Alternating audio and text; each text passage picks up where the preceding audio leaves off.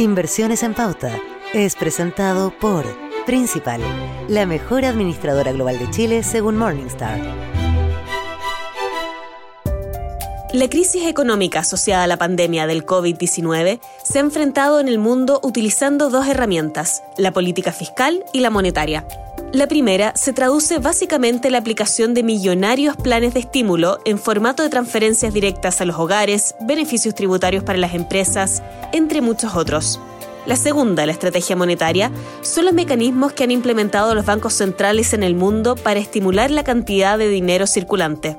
Para esto, las entidades cuentan con una gran herramienta, la tasa de política monetaria, este es el interés al cual el Banco Central prestaría dinero a otras entidades financieras en caso de requerirlo.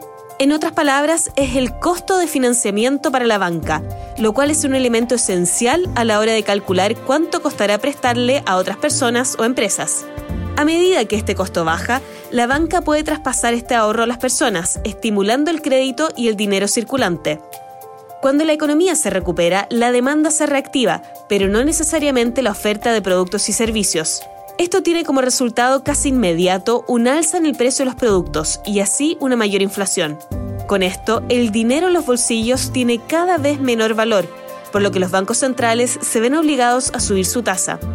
Aquello está sucediendo en todo el mundo y también en Chile.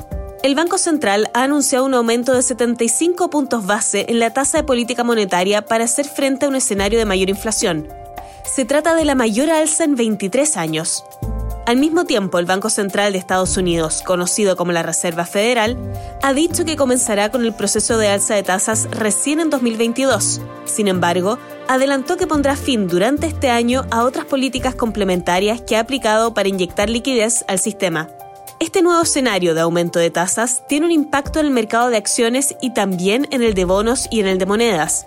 El efecto no es igual en cada uno de estos planos, por lo que la recomendación es siempre buscar una asesoría a la medida para evaluar las distintas estrategias de inversión y de ahorro.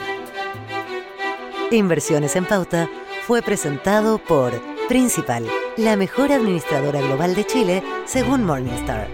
Conoce más en principal.cl.